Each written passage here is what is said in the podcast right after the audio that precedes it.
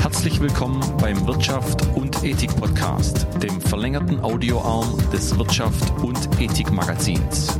Von und mit Jürgen Linzenmeier. Hier geht es um das ehrbare Kaufmanntum. Wir möchten Unternehmern und Managern die pragmatische Ethik näher bringen. So, ich bin heute in Köln und ich äh, bin wirklich sehr dankbar und freue mich auch sehr nachher in einer exklusiven kleinen Runde von Unternehmern sprechen zu dürfen, ähm, etwas über Nachhaltigkeit in Wirtschaftsunternehmen zu präsentieren, ja, das Thema einfach bei Unternehmern weiter nach vorne zu bringen. Der kleine Kreis Best 99, eine Initiative von Falk Al-Omari, mit dem ich auch jetzt gleich im Anschluss einen Podcast aufzeichne. Auch auf den freue ich mich schon deshalb sehr, weil ich Falk schon wirklich sehr, sehr lange kennen, kenne. Wir machen zusammen das Wirtschaft und Ethik Magazin und das ist wirklich immer eine sehr tolle und intensive Zusammenarbeit bisher gewesen und wird es ganz, ganz sicher auch in Zukunft sein. Falk hat immer zu sehr, sehr unterschiedlichen Themen eine sehr klare und direkte ähm, Antwort, Art und Weise, das zu kommunizieren. Das ist sicher das ein oder andere Mal vielleicht gewöhnungsbedürftig. Ich finde das wirklich klasse und auch schon deshalb dieses Podcast. Bevor ich es vergesse, Falk ist natürlich über Internet erreichbar. Einfach Falk Alomari googeln oder Domain al-omari.com im Browser eingeben. So, nun freue ich mich aber, wie gesagt, auf das Gespräch. Ja, bis gleich.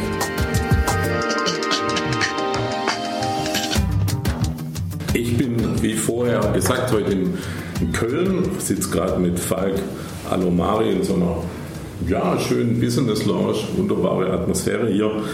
Äh, Falk nennt sich selber der Namensmacher, begleitet also Menschen, ja, die sich einen, einen Namen machen wollen, die Sichtbarkeit erzeugen wollen. Äh, ich kenne Falk schon ziemlich lang. Äh, ja, ich habe das Gefühl, Falk arbeitet immer, macht wenig Urlaub, hat inzwischen einige Firmen am, am Start, die, die unterschiedlich aufgestellt sind. Falk, vielleicht erzählst einfach mal du selber, was du so alles, ja, alles machst. Ja, erstmal vielen Dank, äh, Jürgen, für die Einladung. Ähm, natürlich kann ich gerne über mich reden, das ist immer spannend, aber noch äh, viel lieber rede ich über Themen, die strittig sind. Ich streite nämlich gern ähm, und ich liebe die Kontroverse und das ist auch ein ganz guter Start zu einer Einführung. Ich war 20 Jahre in der Politik aktiv und habe ähm, dann aus meiner politischen Aktivität heraus überlegt, was hast du jetzt eigentlich hier an Kompetenzen mitgenommen, von denen andere Menschen profitieren können und wie kannst du das in ein Business transportieren. So, dann habe ich eine PR-Agentur gegründet, die Menschen dabei hilft, eben in die Medien zu kommen und sichtbar zu sein. Und eins habe ich sehr früh gemerkt, dass derjenige sichtbarer wird und mehr wahrgenommen wird und auch als relevanter wahrgenommen wird, wenn die Person streitbar ist wenn sie für etwas steht, wenn sie eine klare Kante hat, wenn sie sich von anderen unterscheidet, wenn sie eben mal nicht auf dieser Mainstream-Meinung schwimmt, sondern ein bisschen anders ist. Und das sind in der Regel meine Kunden, die ich begleite auf dem Weg in die Medien, ähm, bei kontroversen Themen, die die Medien aufbringen, wenn es darum geht, Storytelling zu betreiben, wenn es darum geht, deren Themen auf die Tagesordnung zu setzen und eine mediale Sichtbarkeit zu erzeugen, die idealerweise zu mehr Kunden führt oder zu einem politischen Mandat führt oder zu einer Meinungsführerschaft führt, was auch immer das Interesse der Person ist. Jetzt hast du von mehreren Firmen gesprochen, das ist eine. Die zweite ist, ich habe einen Verlag gegründet, weil ich der Meinung bin, dass so kontroverse Themen häufig auch publizistisch unterstützt werden sollen und auch mal eine etwas ähm, fundiertere, breitere Darstellungsbasis brauchen, deswegen Bücher und Magazine, die wir als Verlag machen. Und ähm, das dritte Thema, ich habe eine Markenmanufaktur, weil häufig neben dem Thema, ich möchte in die Medien, das Thema Persönlichkeitsentwicklung, Markenentwicklung, Business Development im Mittelpunkt steht, wo es dann darum geht, auch das zu einem Business zu machen, was medial transportiert wird. Und da habe ich noch eine Markenmanufaktur. Aber im Grunde kann man alles unter der Namenmacher subsumieren. Okay. Also, wie ich es ja gesagt habe, eine, eine, Menge Stoff.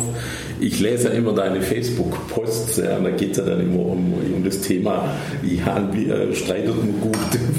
da ist ja schon manchmal harte Meinungen. Eins, was ich so, so äh, raus, äh, mal schon mal so ansatzweise rausgelesen habe, du, du magst keine Sales. Das hast du ja gerade eben äh, von deinem Thema ja auch gesagt ähm, diese Umsatz, umsonst Logangebote, mit denen kannst du gar nichts anfangen. Du sagst im Prinzip, wer, wer richtig positioniert ist, erzeugt Sichtbarkeit. Ich gehe noch einen Schritt weiter. Ich sage, wer überhaupt eine Art von Vertrieb braucht, ähm, ist im Grunde aus meiner Sicht schon nicht richtig positioniert. Oder was ich gerne in Vorträgen zugespitzt sage, aktiver Vertrieb ist ein Testat des Scheiterns. Ähm, mein Anspruch ist es, meine Menschen, mit denen ich zusammenarbeite, so zu entwickeln, dass ein Sog entsteht, dass eine automatische Nachfrage entsteht. Und ich möchte gebeten werden, für jemanden tätig zu werden, den aber nicht akquirieren. Mhm. Ich möchte niemandem nachlaufen, ähm, um in irgendeiner Art und Weise dann zu profitieren. Ähm, bitte, bitte tu doch was für mich oder bitte, bitte mach mir da mal einen Kontakt ähm, oder bitte gib mir den Auftrag, ich möchte nicht bitten müssen. Und ich glaube, dass sehr viele Unternehmer das auch als Demütigung empfinden, bitten zu müssen, wenn sie auf der anderen Seite ja grandiose Produkte haben, ähm, wo es auch eine Nachfrage geben müsste, wenn denn nur die Menschen wüssten, dass es dieses tolle Produkt gibt. Und auf dem Weg begleite ich die. Und ähm, dieses Thema Sales Funnels und sehr, sehr ausgiebiges Online-Marketing ist für mich einerseits Ausdruck einer gewissen Verzweiflung es hat für mich etwas von marktschreierischem Verhalten und ähm, jetzt ist das Instrument nicht das Böse, nicht der Sales Funnel ist schlecht, aber er wird halt als Instrument von sehr vielen Menschen genutzt, die ich als relativ problematisch empfinde, äh, wo ich sage, das ist schon irgendwie ein Instrument von Abzockern ähm, gerade in diesem ganzen Erfolgsmarkt und werde reich in fünf Tagen und werde glücklich in einer Woche. Da werden unsägliche Versprechungen gemacht. Und da werden die Menschen geködert über kostenlose Angebote, gib mir mal deine E-Mail-Adresse, dann werden die mit Werbung bombardiert, nur mit dem Ziel, am Ende irgendwas zu kaufen. Und ich finde, wer ein wertiges Produkt hat und wer sich selbst auch wertvoll als Marke inszeniert, sollte auf diese Art hier ist was kostenlos, auf das Prinzip Selbsthandel komplett verzichten. Und deswegen stört mich das so, da sträuben sich mir irgendwie die Nackenhaare. ähm, es kann aber sein, dass ich da sehr einseitig und undifferenziert bin, weil ein Sales Funnel ähm, ja nicht erfunden worden ist für Scharlatane, sondern man, eigentlich ist es ja nur ein System des kontinuierlichen Upsellings. Mhm. Und das wiederum ist natürlich erstmal weder illegitim noch in irgendeiner Art und Weise Scharlatanerie aber es wird in Kombination mit Quick und Dirty Produkt. Ähm, es kostet nichts, es kostet kein Invest. Es geht dank Social Media extrem schnell viral, bekommt das eben ein Geschmäckle, auf das viele Menschen aufspringen, die ich nicht in meinem Geschäftsumfeld haben wollen würde. Ja, also wo ich dir auf jeden Fall recht gebe, ist, dass, dass sicherlich 90, 95 Prozent aller dieser Angebote einfach unfassbar wenig Substanz haben, unfassbar wenig Inhalt bieten das merkst du meistens relativ schnell dann, wenn du das erste, zweite, dritte Mal dich da irgendwo verleiten lassen hast, deine E-Mail-Adresse einzutragen und dann irgendein zwölfseitiges äh, Arbeitsbuch irgendwas kommt, wo du eigentlich dann sofort den Papierkorb schiebst. Da passiert nicht, äh, also da fällt es einfach komplett. Ja, es ist ein bisschen diese Umsonstkultur. Ja. Ne? Wissen hat keinen Wert mehr, Wissen ist überall verfügbar und ist quasi umsonst. Ja.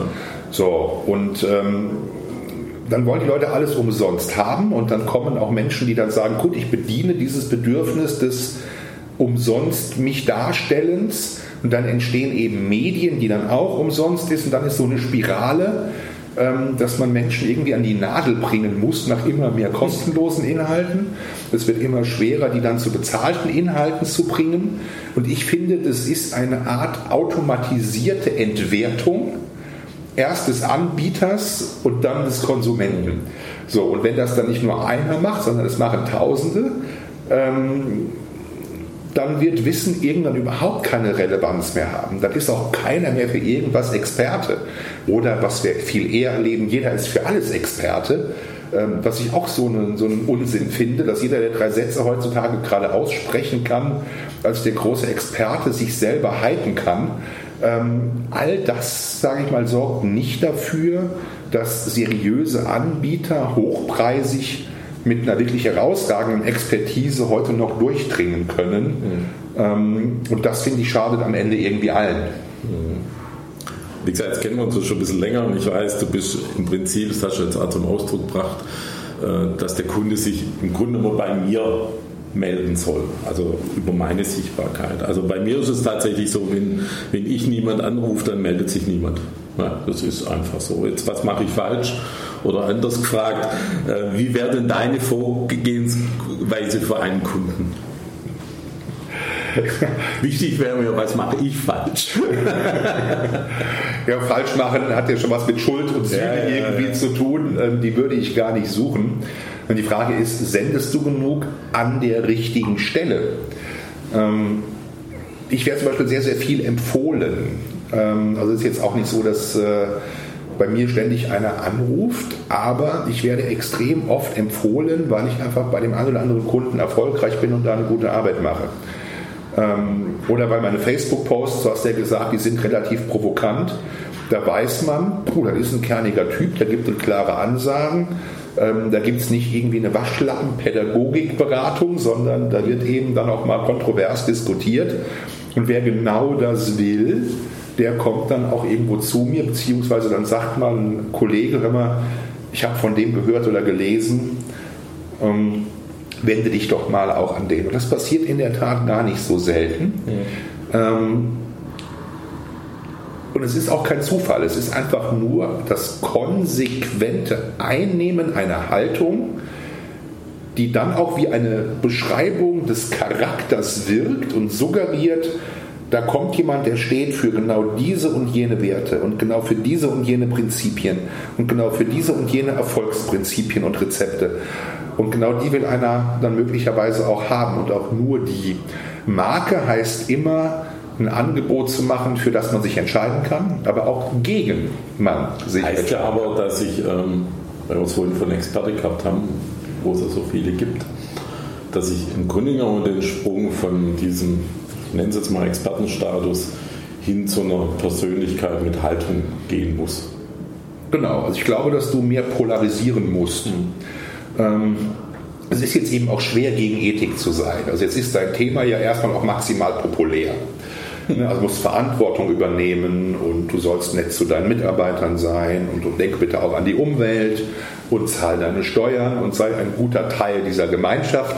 Ich sag mal, das ist ja per se erstmal wieder streitbar, noch ein großes Aufregerthema. Da kann jeder, egal in welchem politischen Spektrum, einen Haken drunter machen.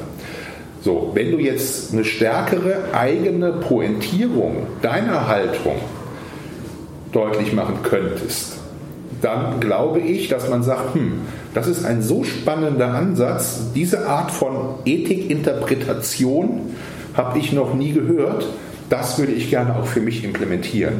Weil ich glaube, der Schlüssel ist die Streitbarkeit. Was jetzt nicht heißt Streit um des Streitens Willens. also ich finde Reibungswärme zwar ganz wohlig, aber Streit ist ja kein Prinzip, sondern Streit um eine bestimmte Sichtweise, um die eigenen Prinzipien, die fehlt uns in der Gesellschaft. Und wenn ich es schaffe, da aufzufallen und durch dieses Auffallen mich zu unterscheiden, indem ich klar mache, ich stehe für genau das und auch nur das ist mein Angebot. Ich gehe nicht links oder rechts, kommen auch genau die Kunden, die genau dich wollen. Der Anspruch ist, wenn Kunden mit mir arbeiten, Herr Ummer, ich möchte Sie oder keinen. Da will ich im Grunde hin und das gelingt mir zunehmend. Und da sehe ich eine Chance eben auch beim Thema Ethik. Ähm, wenn ich weitermachen darf, ähm, dein Ansatz von Ethik ist ja ein sehr kollektivistischer. Ne? Also du hast ja einen Anspruch nach dem Motto, ähm, naja, integriere dich schon in die Gesellschaft, was ich eben alles so aufgezählt habe. Mein Ansatz von Ethik ist sehr stark, finde erstmal einen eigenen Kompass. Ich plädiere stark für eine Individualethik. Möchte erstmal, dass ich für mich Dinge richtig finde oder nicht. Und erst im zweiten Schritt entscheide ich dann, für wen ist das gut, für wen ist das nicht gut. Ethik ist immer auch ein Interpretationsspielraum. Wir hatten heute Morgen ja auch ähm, eine Diskussion auf Facebook, ähm, wo es eben darum ging, Volkswagen entlässt 7000 Leute, gleichzeitig verdient der Vorstand in Summe 50 Millionen. Ja, das einer mit dem anderen doch überhaupt erstmal gar nichts zu tun. Es kann sehr wohl ethisch sein, 7000 Menschen zu entlassen und diese Entscheidung zu treffen, um die Zukunft des gesamten Unternehmens zu retten. Kurzfristig kann ich sagen, die armen Leute. Ich kann aber auch sagen, nein, das Unternehmen muss zukunftsfest werden. Ich kann jede Entscheidung an einem ethischen Maßstab messen. Keiner steht morgens auf und sagt, ich möchte heute unethisch handeln oder ich bin heute mal der Böse. Sondern es ist immer eine Abwägung von Interessen. Und diese Abwägung von Interessen, sich nicht von einer öffentlichen Meinung oktroyieren zu lassen, sondern nach eigenen Prinzipien zu handeln, wäre meine Form von Individualethik, die ich zunächst mal von mir rechtfertigen muss. Damit würde ich mich von deiner Art der Ethikkommunikation schon diametral unterscheiden. Ja, das ist immer Ansichtssache natürlich. Ich, habe, ich will da jetzt gar nicht tiefer einsteigen. Halt für mich ähm, ist einfach dieser Zusammenhang 7000 Leute entlassen, 50 Millionen im Gesamtvorstand verdienen. Ich stelle halt immer mehr fest in Unternehmen, dass, dass wenn man so klar Geld oder, oder ökonomieorientiert denkt, dass es wirklich den Blick auf die anderen Probleme komplett vernebelt und, und man die einfach nicht mehr sieht. Ich habe überhaupt kein Problem damit, dass da einer Geld verdient und gutes Geld verdient. Aber ab einem gewissen Punkt ist es sicherlich irgendwo eine Gier, da kann man auch drüber diskutieren. Ähm, aber vor allem äh, vernebelt es wirklich den, den, den, den Blick auf Dinge, die, die wie Ökologie, die einfach auch noch wichtig sind. Ohne Frage. Also, also ich habe ja auch noch mal hier so am Rande aufgeschrieben, du, du, arbeitest ja schon ein bisschen nach der Philosophie, der Stärkere gewinnt. Ähm, ich tue mir da ein bisschen schwer im, beim Thema Ethik, damit der Stärkere gewinnt. Das habe ich auch so lapidar an keiner Stelle gesagt. Ja, so ein bisschen diese darwinsche Philosophie. Ähm, also ich habe kein Problem damit, wenn man mich als Sozialdarwinist bezeichnet. Ähm, da bin ich jetzt nicht kram und fühle mich auch nicht beleidigt. Ähm, aber Darwin hat ja auch nicht gesagt, dass der Stärkere gewinnt, sondern Darwin hat gesagt, survivest of the fittest im Sinne von to fit in, im Sinne von anpassungsfähig. Ja, also es geht eben nicht um das Recht des Stärkeren allein, sondern es geht darum, wer meistert die Herausforderungen, im Darwins Fall der Natur, im Fall eines Unternehmens geht es dann eher um die Frage Marktherausforderungen, Disruption, neue Marktbegleiter, neue Technologien. Wie geht derjenige damit um? Und ich empfinde schon, eine gewisse Trägheit bei vielen Unternehmen, ähm, die auch getriggert durch eine Ethikdebatte, dass man bestimmte Dinge nicht darf. Man darf nicht in bestimmte Richtung forschen.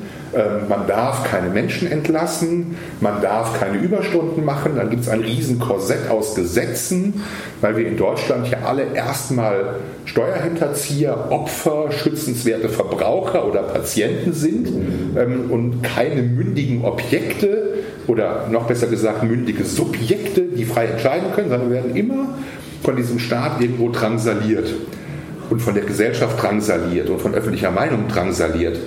Und ähm, das verhindert extrem viel Prosperität, die ähm, eine Anpassungsfähigkeit verhindert, die aber ein Unternehmen braucht, um zukunftsfit zu werden. Und die Stärkeren, die ich meine, sind die, die ein Stück weit Regeln brechen, die sich über das ein Stück weit hinwegsetzen, ähm, auch mal gegen den Wind der öffentlichen Meinung agieren, um sich eine Pole Position zu sichern, die am Ende den eigenen Fortschritt und damit des bestehenden Teams, das von dem Unternehmen profitiert, dass dann alle was davon haben. Und ähm, da ist eher so mein Ansatz. Also ich sehe mich eher so als Freiheitskämpfer gegen die Drangsal Drangsalation ähm, der staatlichen Institutionen. Ähm, das wird aber in einer sozialdemokratisiert gemainstreamten Gesellschaft sehr häufig dann als Recht des Stärkeren interpretiert. Ähm, so platt ist es aber nicht.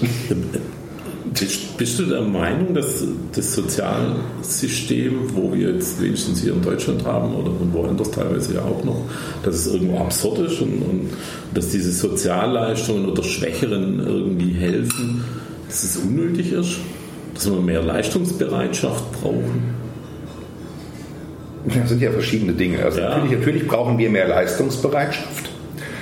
Und natürlich ist es so, dass man Menschen in Sozialsystemen dazu erzieht, ähm, von Sozialtransfers dauerhaft zu leben.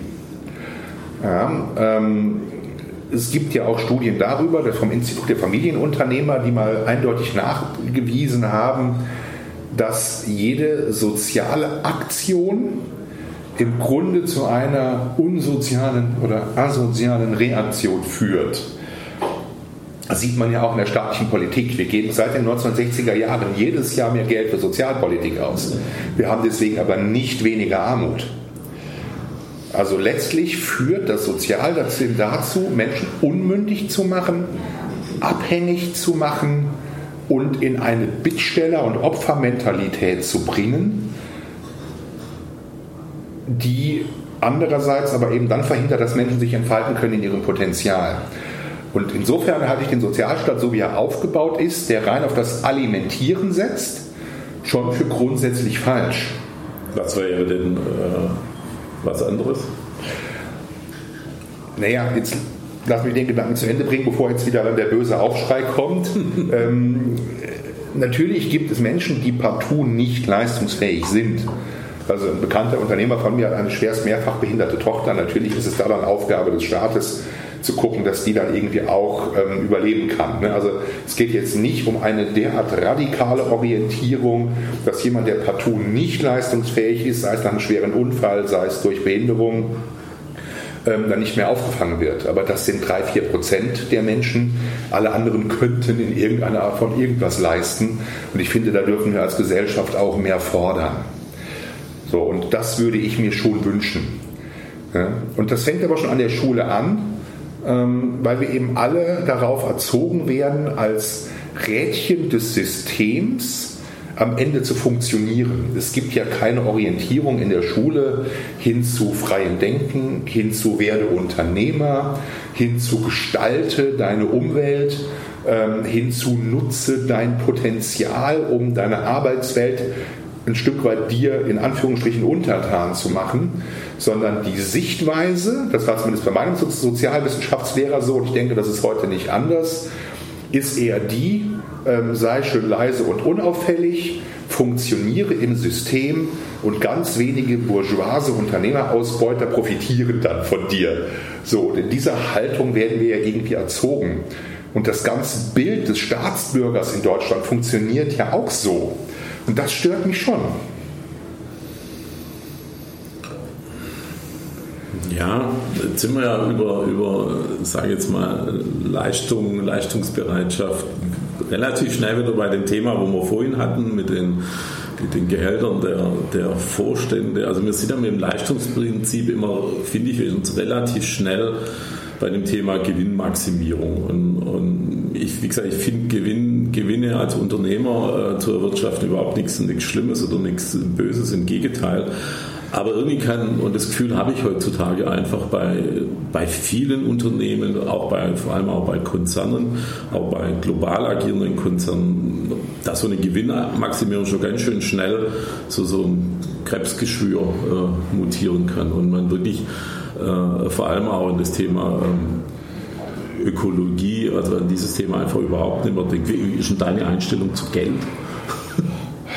Geld interessiert mich nicht. Okay, ist gut. Also, also, also, jemand, der nur für Geld arbeitet, ist aus meiner Sicht Prostituierter. Ja, ähm, ich lasse auch keine Kundenprojekte an Geld scheitern. Also ja, ich habe einen Preis und ich habe einen Wert und ähm, ich will auch gut bezahlt werden und ich bin auch kein Discounter. Aber wenn mir ein Projekt gefällt und ich den Kunden als Menschen mag und seine Story interessant finde und den Eindruck habe, ich kann ihm wirklich helfen, dann ist es für mich wichtiger, als dann die letzten 100 Euro rauszudrücken. Das ist auch jeder, der mit mir schon zusammengearbeitet hat und der bei mir jetzt irgendwie auch mal ähm, Leistungen in Anspruch genommen hat, weiß, dass er doch, ich kann gerade nicht zahlen, ja, dann finden wir einen Weg. Also ich lasse unheimlich gerne fünf Grade sein ich berechne, weiß Gott, nicht jede Stunde. Ich mache gerne pauschale Honorare und overdelivere dann auch gerne. Das spielt für mich nicht die Rolle. Also ich arbeite nicht für Geld. Geld ist auch nie ein Ziel, deswegen verstehe ich schon, was du meinst. Ähm, Gewinnmaximierung ist auch kein Ziel, sondern Geld ist das notwendige Mittel, um überhaupt irgendwie agieren zu können, um sich weiterzuentwickeln, um sich seinen eigenen Lebensstil zu finanzieren. Aber Geld an sich ist doch völlig wertlos. Ähm, und deswegen finde ich auch, Geld darf nicht zum Götzen werden. Ähm, Geld verdienen allein darf nicht der Maßstab sein. Das darf nicht zu einer Selbstausbeutung führen. Ne? Das ist völlig klar. Also ein Unternehmen, das keine Gewinne macht, wird mittelfristig vom Markt verschwinden. Gewinne sind notwendig, aber Gewinne sind nicht das Ziel. Ähm, ich würde keinen Job machen, nur um des Geldes willen, der mir keinen Spaß macht. Das käme mir nicht in den Sinn. Und ich verstehe auch deinen Ansatz, dass du sagst, naja, ähm, muss man denn 10 Millionen verdienen und ähm, sich dann noch beschweren, dass das nicht reicht? Ähm, jetzt bin ich kein Freund davon, das zu limitieren. Heißt, solange VW gehört den Aktionären und VW ähm, hat einen Aufsichtsrat und wenn die eben alle sagen, das ist okay und das ist angemessen, dann soll das halt so vergütet werden. Ich finde, das geht keinen was an. Leistung ist immer eine subjektive Geschichte. Ähm, aber die Frage ist, ist es mein Ziel, 10 Millionen zu verdienen? Ähm, mehr als 500.000 kann ich jetzt irgendwie auch nicht ausgeben. So. Und deswegen ist Geld nicht das. Wenn ich, wenn ich jetzt mehr genug Geld habe, glaube ich, spielt sowieso Geld nicht mehr so die Rolle. Und wer dann, obwohl er so viel hat, immer noch mehr will und fordert, der kann durchaus als gierig gelten. Hm. Und Gier ist etwas, was ich auch überhaupt nicht mag. Ja, ähm, da gehe ich zu 100% mit dir mit. Also ich möchte das auch nicht äh, limitieren, diese Gehälter, ähm, aber ich möchte, und das hast du ja auch so gesagt, ich, ich möchte, dass man eine, eine andere Haltung zu Geld bekommt. Äh, und wenn ich als Unternehmer Geld verdiene, nur dann kann ich irgendwo Verantwortung für, für Umwelt, Gesellschaft und für, mein, für meine Region oder für mein eigenes Geschäft übernehmen. Und, und das ist an sich auch ähm, ein bisschen so, so, so mein Gedanke, dass ich äh, meine oder als These habe, dass wir schon eine neue Elite brauchen oder eine andere Definition von Elite, die nichts damit zu tun hat, äh, dass jemand viel Macht hat oder so der Klassiker, sein Boot, sein Auto, sein, sein Haus, äh, sondern das Elite ist für mich jemand, der wirklich Verantwortung übernimmt und, und eine gewisse Haltung zu, ja, zu, den, zu den Eckpfeilern der Nachhaltigkeit hat. Ich bin hier dankbar, dass du das Wort Elite, sag ich mal, auch mal in einen anderen Zusammenhang stellst. Das ist ja in Deutschland ein sehr verpöntes Wort. Und äh, mein Haus, mein Auto, mein Boot sind, glaube ich, die Assoziationen, die dann viele haben. Das ist aber ja nur eine Ecke, das ist ja nur das Thema Geldelite. Wenn ich mir aber angucke, wie viele Neureiche es gibt, die viel Geld haben, ähm, aber nicht mit Messer und Gabel essen können und für nichts stehen und für die Geld das Einzige ist, ähm, dann wird hier schon auch ein Klischee sehr negativ bedient. Für mich ist Elite auch eine Kulturelite. Für mich ist Geld, für mich ist Elite auch eine Verantwortungselite. Für mich ist es auch eine, eine Meinungselite. Ähm, und da finde ich schon, dass wir eine Eliteförderung betreiben sollten. Ähm, Eigentum verpflichtet, das steht im Grundgesetz, das finde ich auch richtig. Ähm, wenn ich viel Geld habe, habe ich viele Möglichkeiten. Ich nehme das aber auch nicht so radikal wahr wie du, nach dem Motto, naja, die, die Reichen, die wollen immer nur noch reicher werden. Ich glaube, da sind wir so ein bisschen drüber hinaus. Ich glaube, das ist irgendwie ein Denker der 80er.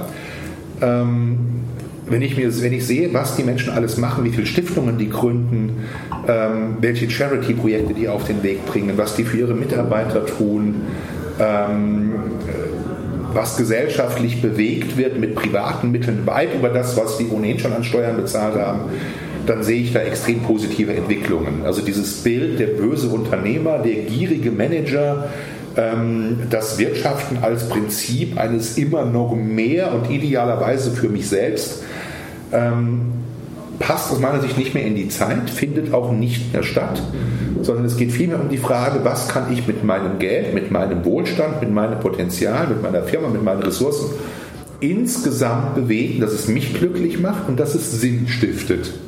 So, und dieser Sinn mag dann vielleicht nicht jedem passen. Dafür ist es die Freiheit, dass ich es mit meinem Geld tue, aber es muss irgendwo Sinn stiften. Und da habe ich schon den Eindruck, dass wir uns auch zu einer Sinnelite entwickeln. Ähm, und dieses reine Geld haben Elite-Begriff, deutlich reduziert wird. Das ist nicht meine Wahrnehmung, so wie du das schilderst. Ich finde es super, dass du das sagst, weil du doch viele Unternehmen kennst und, und dir da ganz sicher eine Meinung bilden kannst. In meinem Dunschkreis an Unternehmen, also zum Beispiel meine Ethic Society Unternehmen, äh, oder Firmen, die ich berate, ist das genauso. Bin ich komplett d'accord mit dir. Ähm, äh, aber ich komme irgendwie, vielleicht hänge ich auch noch ein bisschen hinterher aus einer, vielleicht auch noch ein bisschen aus einer vergangenen Zeit oder habe vielleicht das eine oder andere äh, Muster in mir. Ähm, ich, ich denke schon, dass viele globale Unternehmen wie, ich nenne jetzt mal Apple und Co. schon viel den Gedanken noch in sich tragen, Gewinnmaximierung zu machen. Und ich glaube halt auch, dass, dass in bestimmten Branchen äh, nur die Global Player äh, in ihrer Haltung etwas ändern müssen, um überhaupt irgendwo irgendwas ändern zu können. Ja, also ich sag mal, ähm, das wird aber auch diese Debatte ist ja auch sehr politisch. Ne, die bösen großen Internetgiganten zahlen keine Steuern und das ist global und die entlassen Leute und gehen nur dahin, wo sie die idealen Bedingungen haben. Ähm, das sind immer Unternehmensentscheidungen, die man niemandem vorwerfen kann. Es ist die Aufgabe eines Unternehmensmanagements, das Optimum herauszuholen und Steuern sind auch erstmal einfach nur Kosten und Kosten muss ich, soweit es geht, reduzieren. Das habe ich in der, in der Wirtschaftsuniversität gelernt und so handeln die auch. Aber auf der anderen Seite wird uns doch Google als einer der besten Arbeitgeber der Welt gepriesen mit kreativen Freiräumen, äh, mit einer riesen Innovationskraft, äh, mit einem riesen Employer-Brand. Mark Zuckerberg von Facebook hat 99 Prozent seiner Facebook-Anteile in eine Stiftung eingebracht und will die guten Zwecke spenden. Ähm, einer der größten Einzelspender überhaupt ähm, in den USA und weltweit ist Bill Gates. Ähm, also diese einseitige Sicht, die bösen Konzerne tun nichts ähm, für die Gesellschaft und maximieren nur Gewinne, stimmt einfach so in dieser Plattheit nicht. Das ist eine Debatte, die gerne von sozialdemokratisierten Parteien geführt wird, um den bösen Kapitalisten an die Wand zu malen. Ähm, ich finde aber genau in den Konzernen auch viele andere Beispiele. Ich will jetzt gar nicht sagen, das ist 50-50 oder, oder du hast recht oder du hast Unrecht. Es gibt überall Licht und Schatten, aber wir müssen einfach auch genauer hingucken und überlegen, äh, was wollen wir denn eigentlich von einem Unternehmen? Und wir wollen, dass die Menschen gute Arbeit geben und die Menschen gut behandeln. Wir möchten aber auch, dass die forschen und entwickeln. Wenn ich mir angucke, was aus dem Silicon Valley an Innovationen gekommen ist, wo Menschen privat ins Risiko gegangen sind, die unser aller Leben in weiten Teilen verbessern, dann sind das mutige Pioniere gewesen, die ein eigenes Risiko in Kauf genommen haben, sowas auf den Markt zu bringen. Millionen und Milliarden Menschen profitieren heute davon. Und dann beschweren wir uns darüber, dass sie jetzt versuchen, diese Entwicklung zu amortisieren und ja auch über zu amortisieren. Andererseits stecken die wieder so viel neues Geld in Forschung und Entwicklung und treiben nun mal die Gesellschaft auch technologisch voran. Ich finde, das muss auch einen Wert haben. Also wir dürfen Unternehmen nicht immer nur aufgrund ihrer Bilanzzahlen betrachten. Wir müssen auch gucken, was tun sie mit ihrem originären Geschäftszweck eigentlich für die Gesellschaft. Und das findet mir in der politischen Debatte viel zu wenig statt da werden Gewinne nicht, wie du sagst, ähm, als positiv gesehen oder als notwendig gesehen, sondern man hat oft den Eindruck, Gewinn ist irgendwas Böses. Ja, das stimmt. Das ist es nicht. Das war jetzt schon fast ein Schlusswort. Ähm, vielleicht eine letzte Frage am, Schluss, ähm, die ein bisschen auf Nachhaltigkeit abzielt. Was müsste denn deine Branche, ich definiere sie mal als Unternehmensberatung, Beratung, deine Branche tun, um die Welt ein Stückchen enkeltauglicher zu machen? Ich glaube, sie müsste ehrlicher werden. Ähm, ich finde, nirgendwo wird so viel gelogen in der Öffentlichkeit wie über Medien und wie in den Medien. Ich rede jetzt gar nicht von Fake News und Lügenpresse, sondern ich rede davon, dass wir uns alle natürlich besonders schön, besonders toll, besonders reich, besonders intelligent darstellen, dass wir zur Übertreibung neigen und sagen wir, Kunstbilder schaffen. Und ich würde mir im Sinne von Enkeltauglichkeit und Nachhaltigkeit wünschen, dass wir uns manchmal auch ein bisschen mehr Ehrlichkeit zeigen. Unternehmer sind verwundbar. Unternehmer haben Existenzängste. Unternehmer werden vom Staat drangsaliert. Ähm, Unternehmer werden von ihren Kunden manchmal nicht bezahlt. Unternehmer werden von Lieferanten mal sitzen gelassen und kriegen dann von der anderen Seite Ärger.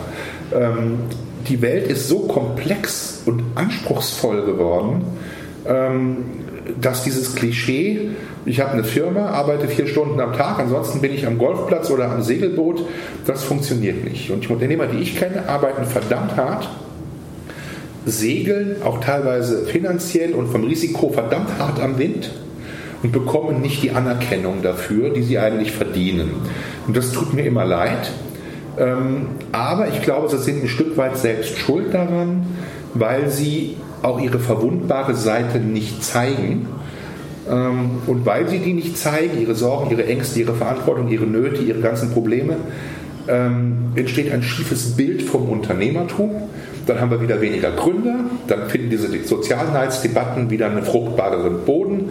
Und ich glaube, wenn wir ehrlicher wären, kämen wir zu einem besseren Miteinander in der Debattenkultur. Und das wäre was Positives und Nachhaltiges. Lieber Farid, vielen, vielen Dank für das spannende Gespräch heute. Sehr gerne. Das war der Wirtschaft und Ethik Podcast von und mit Jürgen Linzenmeier. Mehr Informationen erhalten Sie unter jürgen-linzenmeier.de. Wenn Sie jemanden kennen, dem dieser Podcast gefallen könnte, empfehlen Sie ihn bitte weiter. Vielen Dank, bis zum nächsten Mal.